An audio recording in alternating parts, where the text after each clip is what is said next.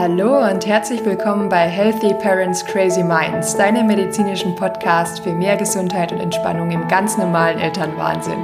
Ich freue mich sehr, dass du reinhörst. Mein Name ist Dr. Miri, ich bin Ärztin und Mama und dein Podcast-Host.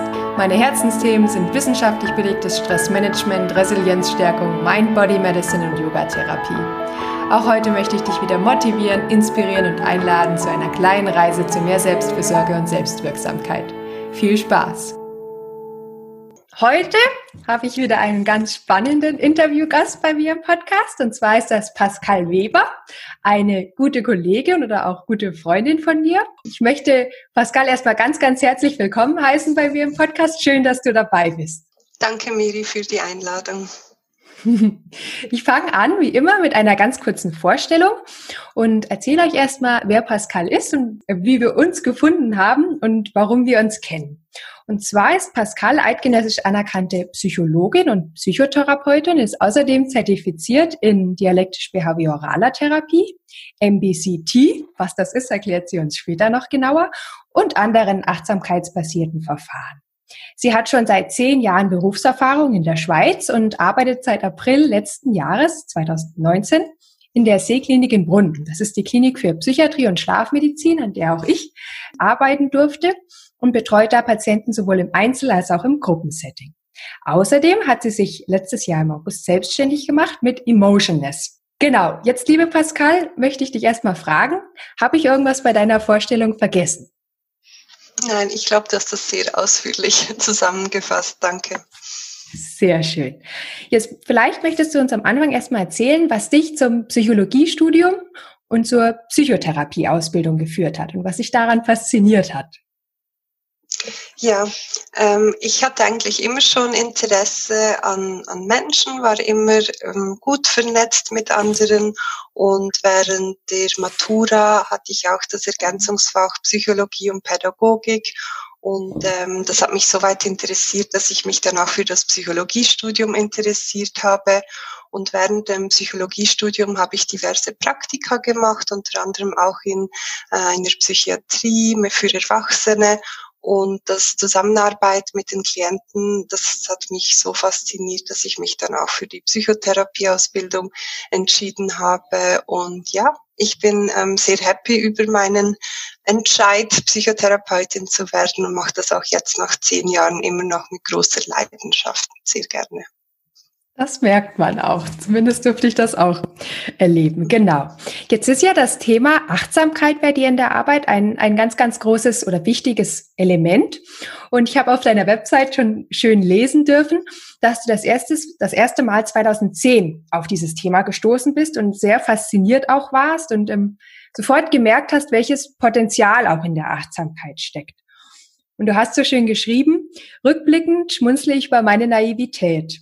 Denn erst Jahre später, als ich selber mit dem Leben und seinen Herausforderungen konfrontiert war, habe ich wirklich erfahren, was achtsam zu sein bedeutet. Und das fand ich ganz berührend und vielleicht hast du Lust, ein bisschen was dazu zu sagen, warum dir die Achtsamkeit auch in der Arbeit so wichtig ist.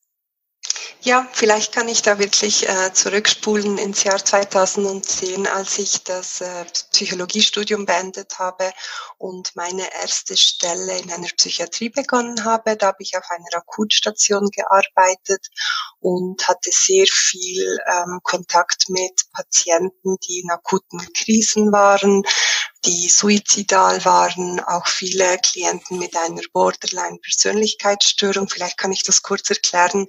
Ähm, das sind Menschen mit einer Emotionsregulationsstörung, die also von sehr heftig, sehr intensiven Gefühlen leitet werden.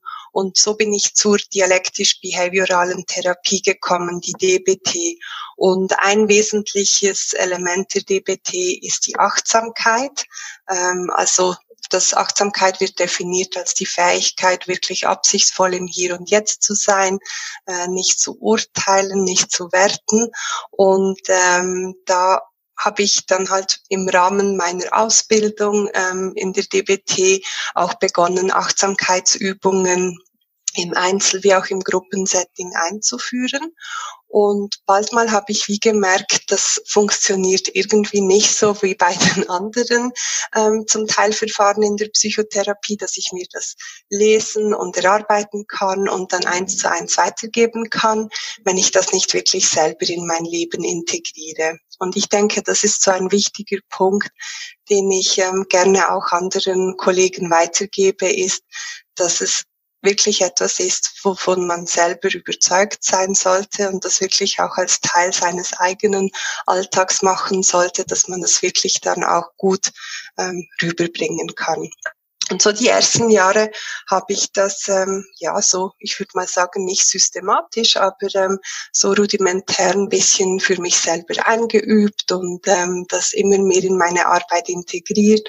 Und dann gut so vor fünf Jahren, circa 2015, ähm, hatte ich selber ein schwieriges Jahr, wo viele Pläne und Träume, die lange gehegt wurden, plötzlich von den einen, vom einen auf den anderen Tag ähm, ja nicht mehr so weitergingen, wie, wie erhofft. Und da habe ich dann wirklich erfahren, was es bedeutet, anzunehmen, was ist, nicht an dem festzuhalten, was man gerne hätte, sondern sich auf neue Dinge einstellen zu müssen, auch ähm, ja annehmen ähm, von eigenen unangenehmen Gefühlen. Und das hat mich dann in der ganzen im ganzen Prozess, würde ich sagen, auch nochmals weitergebracht und ähm, hat mich dazu ähm, angetrieben, eigentlich das wirklich nochmal sehr viel systematischer in meinen ähm, persönlichen Alltag zu integrieren. Oh, sehr schön. Vielen Dank.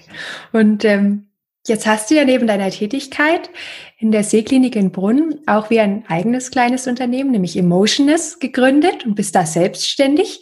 Und was hat dich jetzt zu dieser tollen Idee geführt? Und ähm, vielleicht magst du auch ein bisschen erzählen, was Emotionless ist und ähm, was du auch anbietest.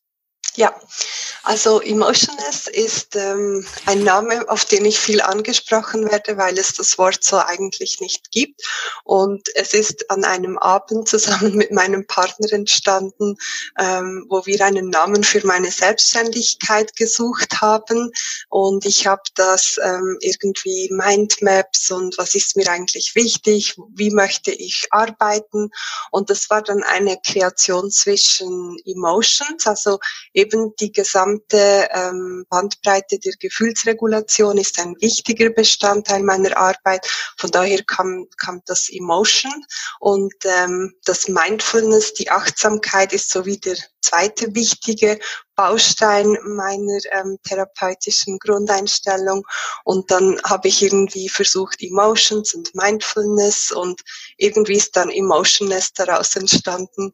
Und ähm, ja, ich denke, das ist so wirklich das Wesentliche jetzt auch in meiner Selbstständigkeit, ähm, dass die Angebote, die ich dort anbiete, sich primär ähm, darauf ausrichten, Menschen ähm, ja zu unterstützen, wie sie ihre Gefühle besser regulieren können.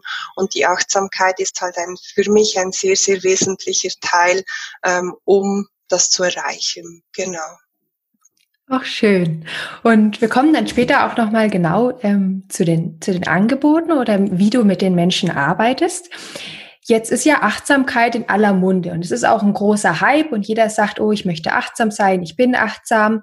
Aber ich denke immer, Achtsamkeit, wenn man sie wirklich lebt, ist nochmal etwas anderes. Und jetzt würde mich mal interessieren, ähm, wie du das siehst, was für dich gelebte Achtsamkeit ist und ob du auch der Ansicht bist, dass man Achtsamkeit wirklich üben sollte oder üben kann. Hm, das ist eine sehr gute Frage, die du da stellst. Ähm, ja, wo fange ich da an?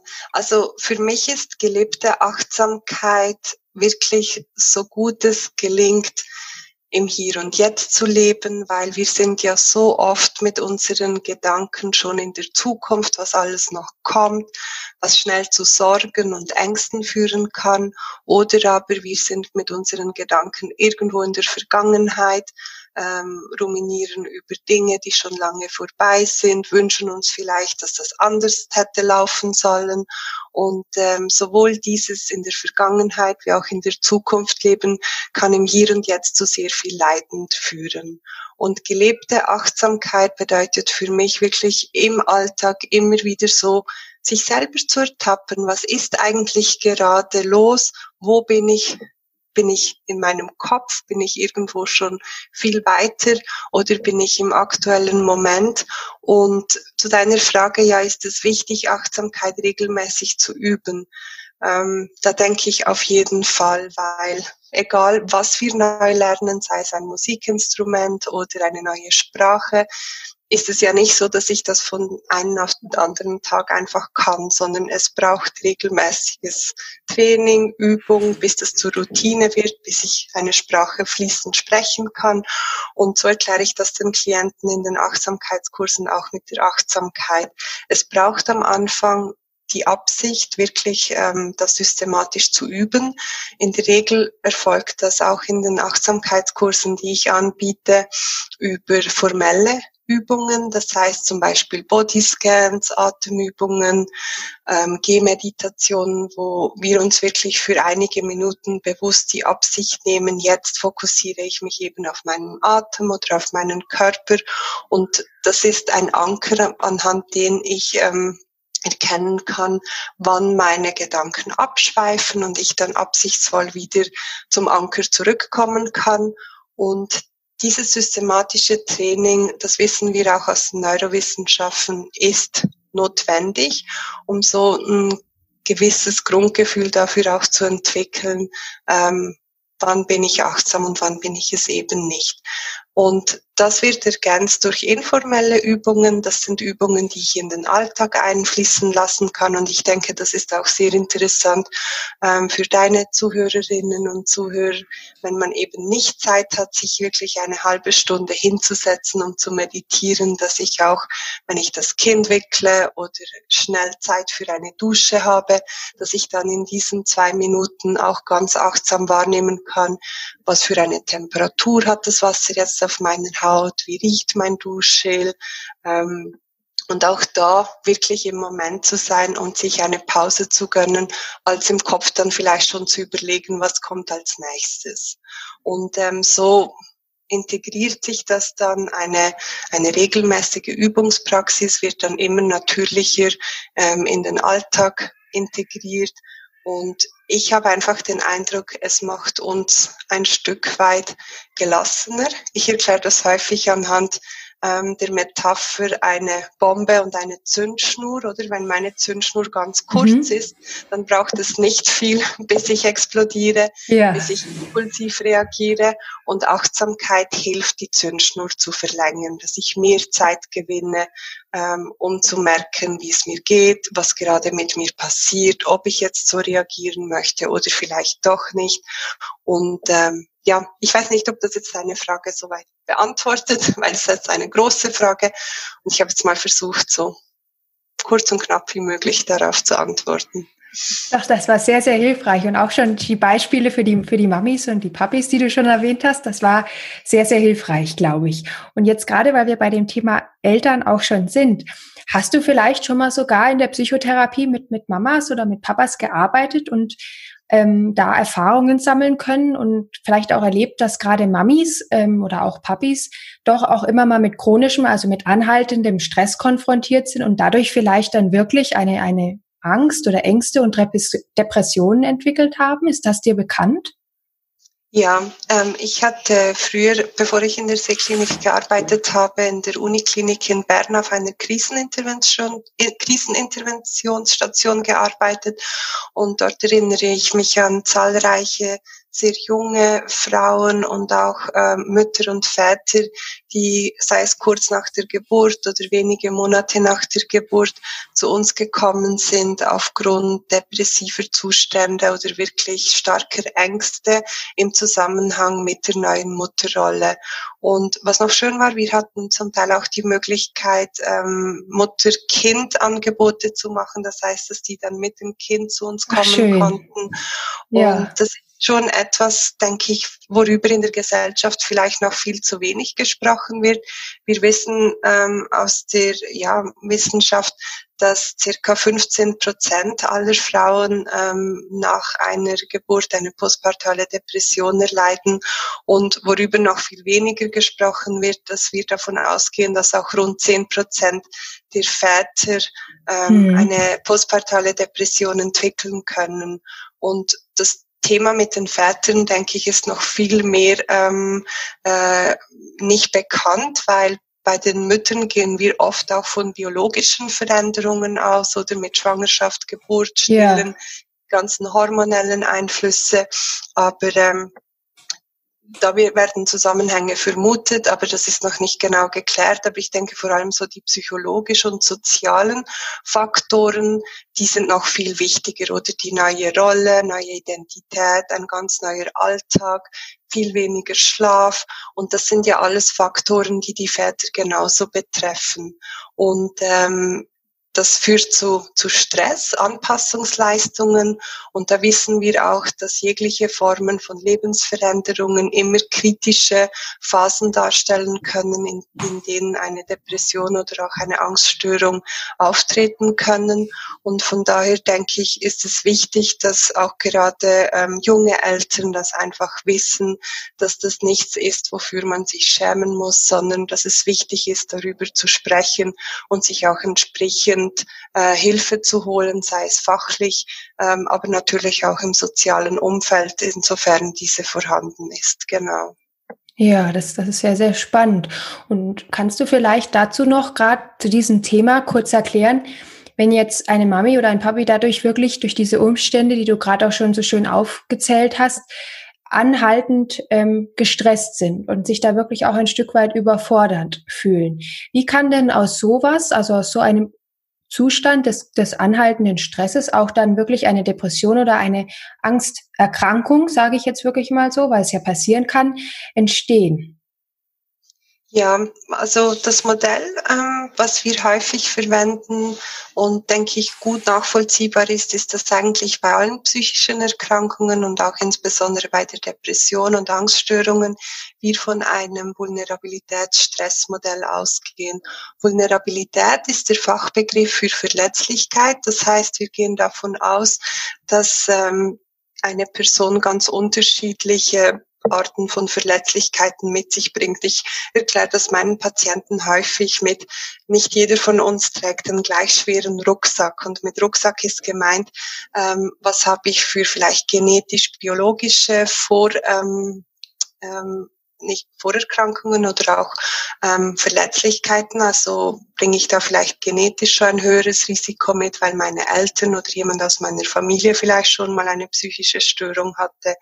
Aber eben auch gerade speziell für die Frauen die vielen körperlichen Veränderungen, die während einer Schwangerschaft auftreten und auch wichtige ähm, Merkmale können in der Persönlichkeit verankert sein. Oder bin ich vielleicht vom Charakter her jemand, der ein sehr hohes Kontrollbedürfnis hat? Bin ich generell jemand, der sehr perfektionistisch ist, ähm, der hohe Ansprüche an sich hat? Das sind alles Faktoren, die schon wie so einen Nährboden begünstigen können.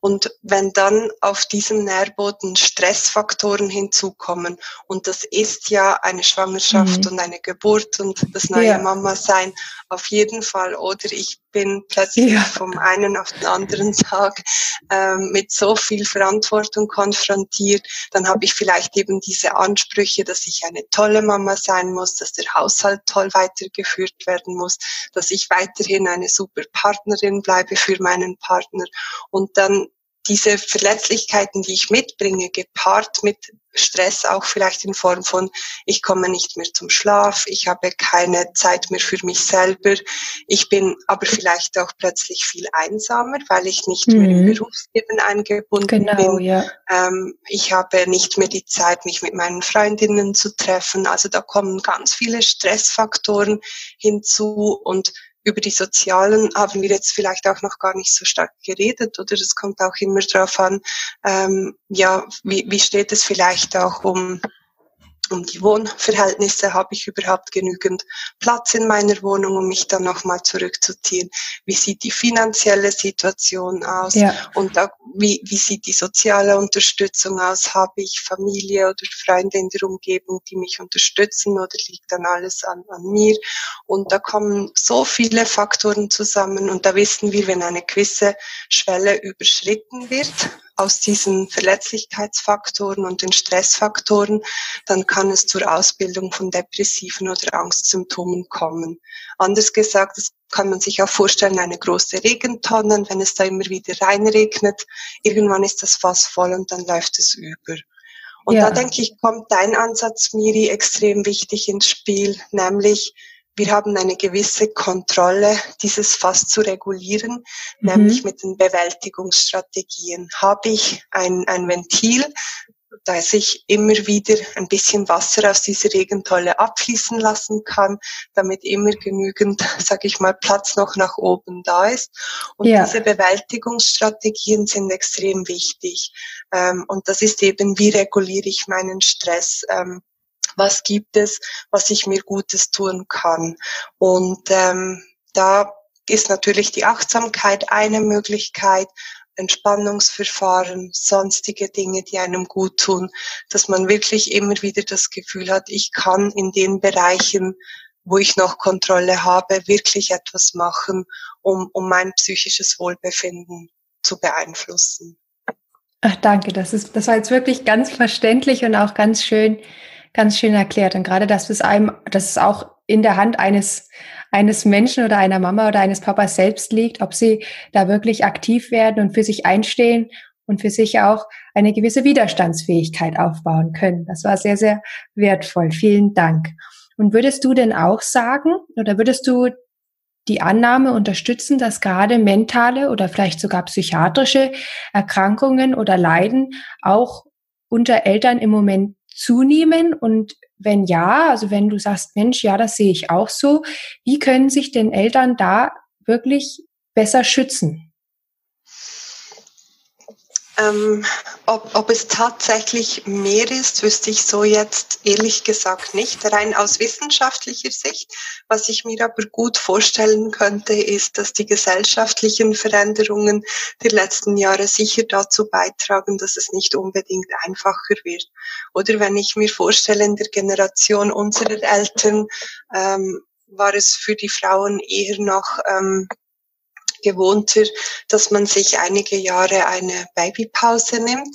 Und heutzutage ist ja für viele so die Rückkehr an den Arbeitsplatz schon nach wenigen Monaten wieder ein Thema, dass auch vielleicht gesellschaftlich eine gewisse Erwartung besteht, ähm, dass man die Doppelrolle als Mama und Berufsfrau weiterhin ausüben kann.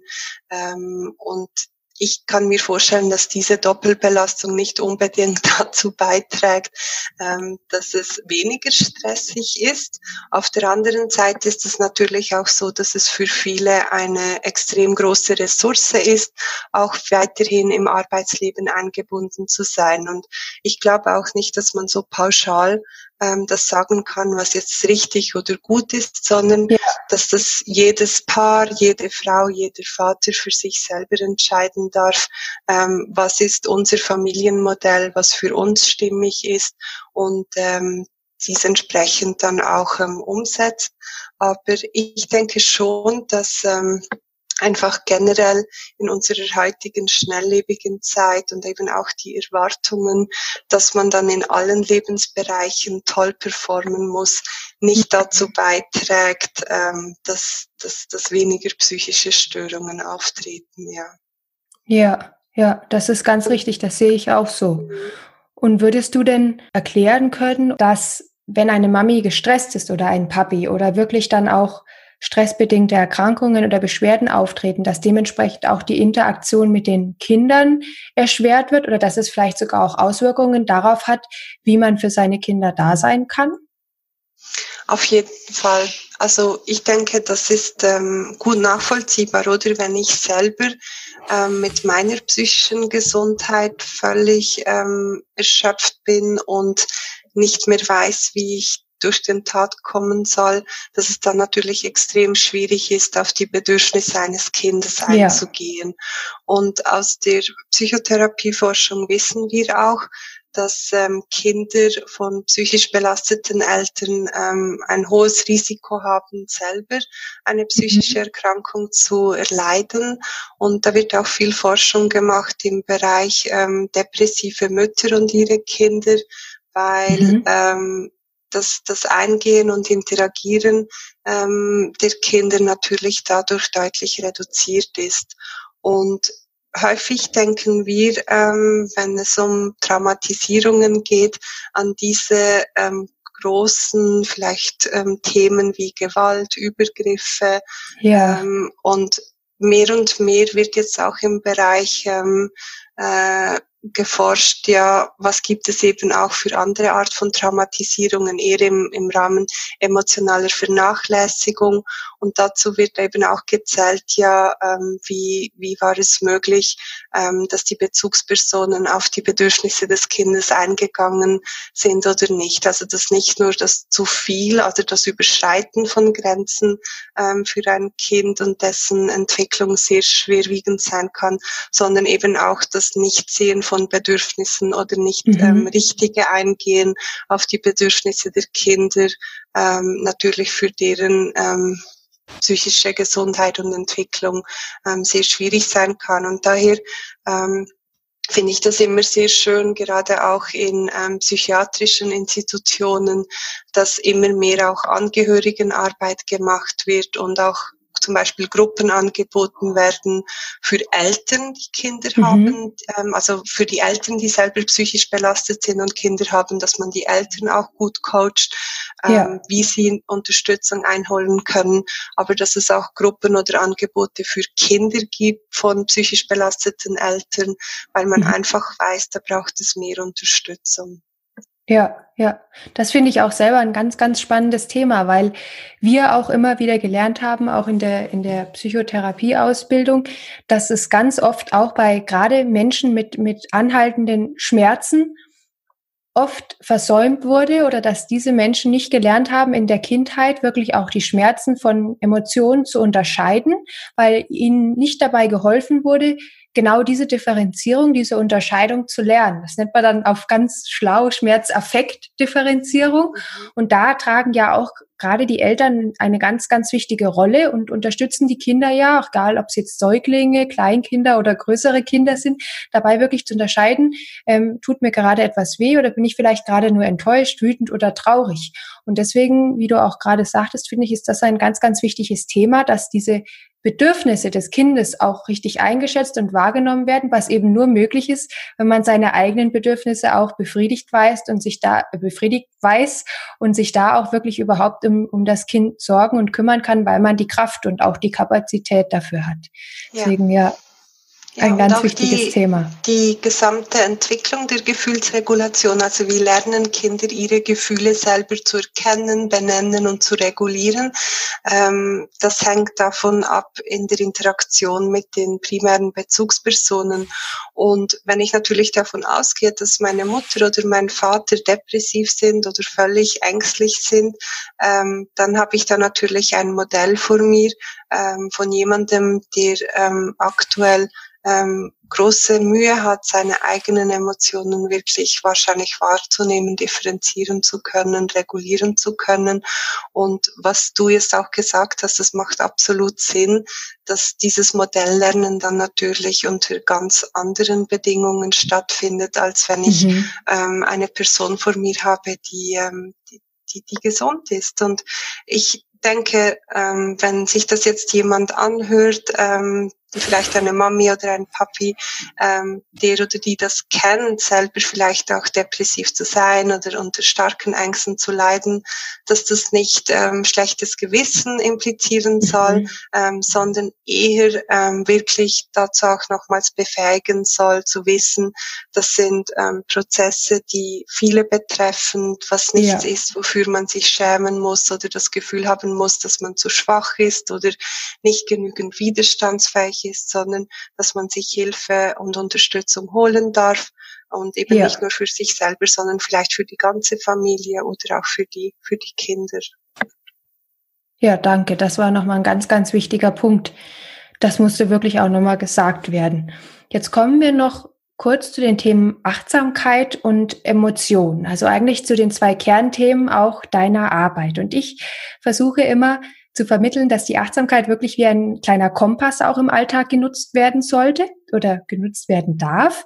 Und vielleicht kannst du noch ein bisschen erklären oder vielleicht auch ein paar Beispiele oder Übungen ähm, uns, uns ähm, nennen, die Mamas und Papas im Alltag für sich umsetzen und, und auch nutzen können. Jetzt hattest du eben schon mal erwähnt, so kleine Sachen wie zum Beispiel, wenn man doch mal Zeit hat für eine, eine Dusche, auch wirklich bewusst wahrzunehmen, wie riecht denn mein Duschgel, wie fühlt sich das warme Wasser auf der Haut an. Damit beginnt ja schon Achtsamkeit. Und das zeigt ja eigentlich, dass Achtsamkeit etwas ist, was sich zum einen gut in den Alltag integrieren lässt, aber was auch gar nicht so schwer ist, sondern was man eigentlich wirklich, wenn man es versucht zu üben und zu leben, gut integrieren kann. Ja, und ich denke im Speziellen für die Mamis und Papis, dass eigentlich das Kind oder die Kinder ähm, die besten Lehrer sind, mhm. wie man Achtsamkeit im Alltag integrieren kann, weil ja. häufig sprechen wir in der Achtsamkeit von diesem Anfängergeist. Also das heißt, dass ich in Situationen reingehe, als ob ich das noch nie zuvor gemacht hätte und ja. wirklich mit allen Sinnen mich auf diese Erfahrung einlassen. Das ist ja das, was Kinder machen, oder? Wenn man mit Kindern einen Spaziergang machen will, dann dauert das ewig, weil alles muss genau, genau. angesehen werden. Ja ähm, vielleicht noch ins Mund, Mund gesteckt werden und ertastet werden. Und das, denke ich, können eigentlich alle in den Alltag beginnen zu integrieren, sei es achtsam zu essen, auch wenn ich nicht viel Zeit habe, wenn ich mir einen kleinen Snack nachmittags mache, dass ich dann wirklich zwei, drei Minuten einfach mal wirklich bewusst wahrnehme, schmecke, wie, was für Aromen, was für Düfte, was für Geschmäcker entfalten sich da. Ähm, oder eben auch, wenn ich mit den Kindern unterwegs bin, dass ich mich ganz auf das einlasse, was in dem Moment passiert, sei es auf das Spiel oder auf den Spaziergang.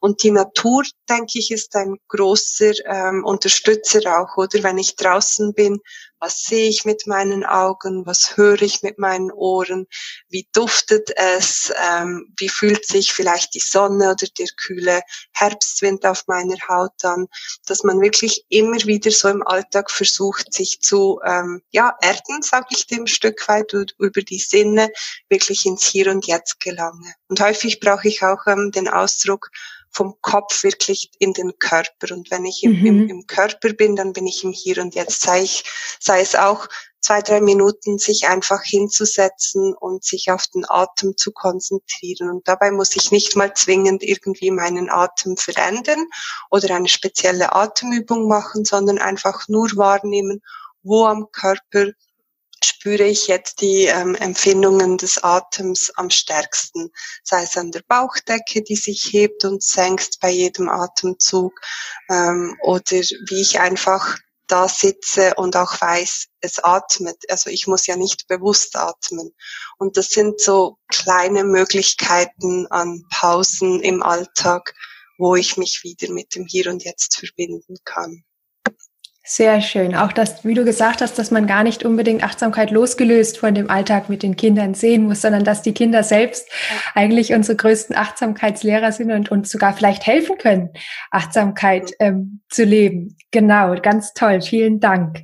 Jetzt möchte ich noch einmal kurz, bevor wir enden, mit dem Thema Emotionen ähm, sozusagen aufgleisen, also das Thema Emotionen besprechen. Jetzt hast du ganz schön einmal gesagt oder auf der Website beschrieben, wir sind, was wir fühlen, nicht nur, aber auch.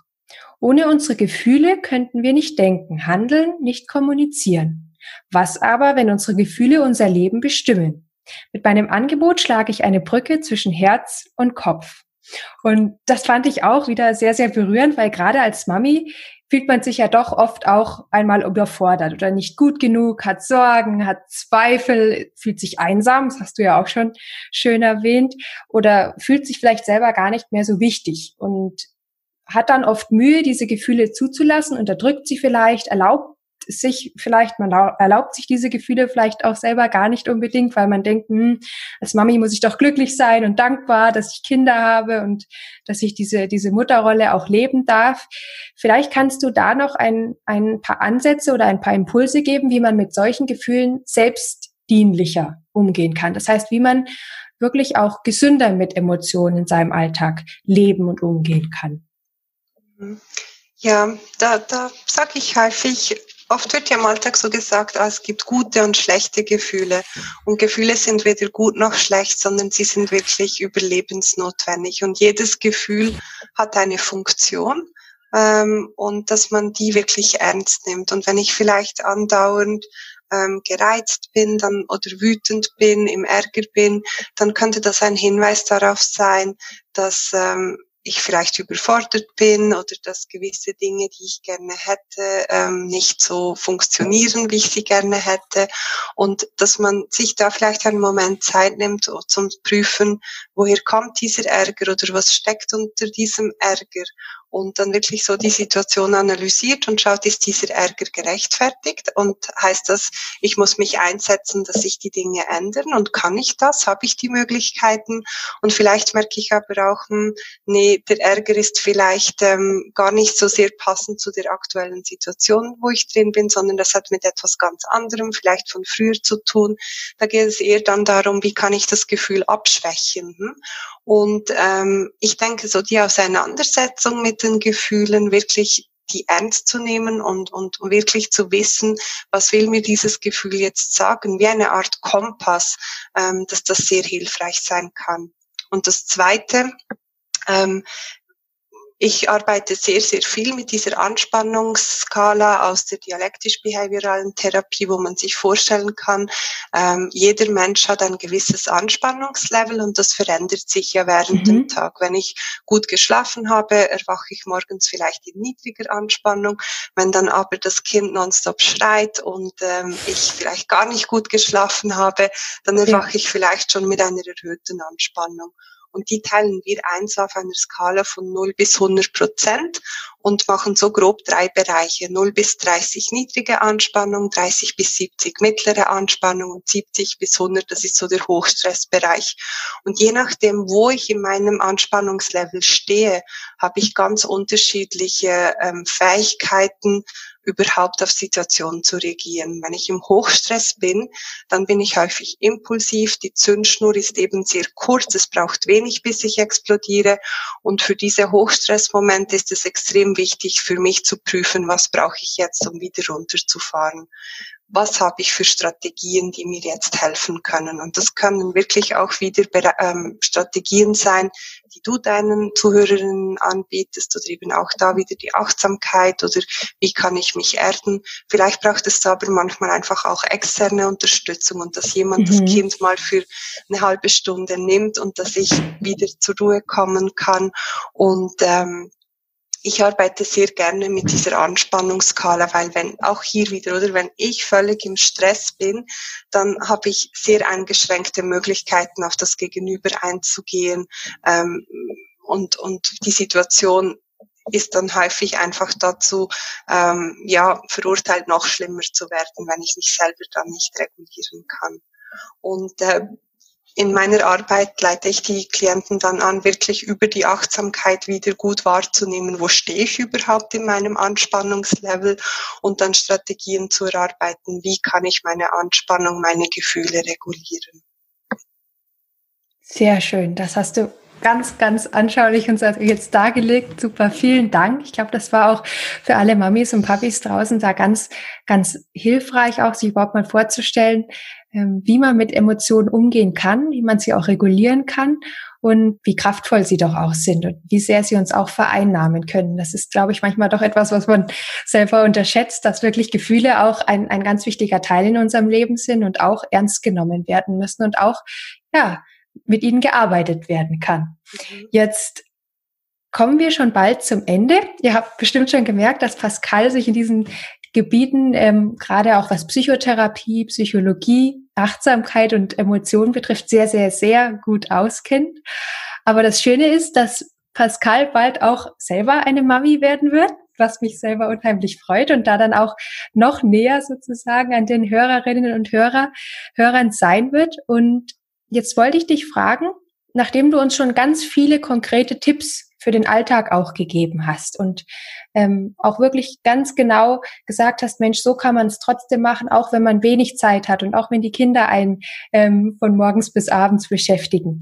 Hast du denn für dich selber schon einen Masterplan, wie du deinen Mami-Alltag angehen wirst? Oder könntest du jetzt sagen, Mensch, ich bin mir ganz sicher, dass ich mit, mein, mit meinem Erfahrungsschatz und auch mit meinen Fähigkeiten eine super Mami werden kann? Oder hast du selbst vielleicht auch manchmal das Gefühl, Mensch, das wird eine große Herausforderung für mich? Und ähm, auch wenn man vielleicht immer oder oft weiß, wie man es eigentlich machen soll, ist es trotzdem manchmal doch gar nicht so einfach, es auch in der Praxis umzusetzen. Ja, du sprichst etwas ganz, ganz Wichtiges an und ähm, ich glaube, es ist extrem schwierig, jetzt zu wissen, was dann wirklich auf mich mhm. zukommt. Und ich denke im Speziellen auch wieder ähm, in dieser Mutterrolle, das kann, kannst du und sicherlich alle Zuhörerinnen, die mir da schon voraus sind, mhm. das bestätigen, dass man wahrscheinlich noch so viel darüber lesen und wissen kann. Ähm, dass man dann trotzdem seine eigenen Erfahrungen machen muss. Und ähm, einen Masterplan habe ich insofern jetzt nicht ähm, im Sinne von das und das und das und das muss ich dann alles mhm. machen. Ich habe jetzt auch schon während meiner Schwangerschaft gemerkt, dass natürlich mein, mein Alltag und vor allem auch meine eigene Achtsamkeitspraxis ähm, sich stark verändert haben durch die Veränderungen der Schwangerschaft. Und ähm, was ich jetzt so für mich mitnehme aus meinen bisherigen Erkenntnissen und das wahrscheinlich auch allen Mamis mitgeben möchte, ist so, jeweils das zu machen, was möglich ist, weil ich hatte yeah. früher eine sehr rigide Morgenroutine mit Frühaufstehen, ähm, klare Sitzmeditation, Tagebuch schreiben, Yoga und ähm, mit der Übelkeit und Müdigkeit habe ich dann gemerkt, das klappt nicht, wie ich das möchte und habe da auch dann gezweifelt und ja, ich muss doch das jetzt weitermachen und dann eben auch hier zu merken, Achtsamkeit bedeutet ja wirklich auch annehmen zu können, was ist und ähm, das zu machen, was möglich ist. Und das Selbstmitgefühl, über das haben wir jetzt noch nicht gesprochen, aber auch das mhm. ist eine wesentliche, ähm, wesentlicher Punkt der Achtsamkeit, dass ich wirklich lieb zu mir selber bin und ähm, eben mit dem arbeite, was möglich ist. Und ich glaube, das wäre so mein Ziel, mein Wunsch dann für meine eigene ähm, Mutterrolle, dass ich mich ähm, ja nicht zu sehr lenke von was sein müsste, sondern was ist und wirklich auch da im Moment sein mit mir, mit meinen Erfahrungen und mit dem Kind und seinem ihrem Temperament, was dann ähm, ja nicht in meiner hm. Kontrolle liegt. Ja. Und, ähm, und, und wirklich das so gut wie möglich auch wieder die Achtsamkeit zu leben und wirklich mit dem zu sein, was ist. Ja. Ach, das war jetzt ganz schön. Jetzt hast du eigentlich schon mit deinen schönen Worten hier das ganze Interview fast wie zusammengefasst und auch eigentlich nochmal die, die Kernmessage, die Kernnachricht rausgegriffen. Nämlich, wie du auch immer wieder gesagt hast, eigentlich, dass man ja auch mit ganz wenig anfangen darf, dass man nicht rigide irgendwelchen Empfehlungen folgen muss, sondern dass man mit dem, was man schon versucht und geschafft hat, auch mal zufrieden sein darf und dass man sich nicht schämen muss, ganz und gar nicht, dass man sich Hilfe holen darf und dass man auch dazu stehen darf, dass es manchmal einfach eine sehr, sehr große Herausforderung ist, mit dem Alltagsstress als Mami oder auch als Nicht-Mami umzugehen und dass es da wirklich ganz, ganz viel Selbstliebe, Selbstmitgefühl auch braucht und dass man da auch ja achtsam mit sich selber sein darf. Mhm. Und ähm, ich möchte mich auf jeden Fall erstmal ganz, ganz herzlich bedanken, dass du dir so, so viel Zeit für mich und für meine Hörerinnen und Hörer genommen hast und uns so viele wertvolle Tipps und, und auch ja, Einblicke in deine Arbeit gegeben hast. Ich glaube wirklich, dass da ganz viele Mamis auch sich sehr unterstützt und abgeholt fühlen schon. Und jetzt wollte ich trotzdem dir das letzte Wort lassen und dich noch fragen, ob du noch irgendwas zum Abschluss sagen möchtest oder den Hörerinnen und Hörern mitgeben möchtest. Ich möchte mich herzlich bei dir bedanken, Miri, für deine Einladung an diesem Podcast mitzumachen und ermutige wirklich alle, die das Interview jetzt gehört haben, einfach ähm, ja nicht so streng mit sich zu sein und wirklich ähm, im Alltag in ganz kleinen Sequenzen auch deine Mimis, nennst du die? Ist das genau, richtig? Ja. ja. Irgendwie wieder einzubauen. Und ich finde auch dein Schlussslogan immer so schön, ein Atemzug geht immer. Und ich denke, da kann ich mich nur anschließen und wirklich, ähm, ja, das machen, was möglich ist in jedem Moment und sei es ein Atemzug.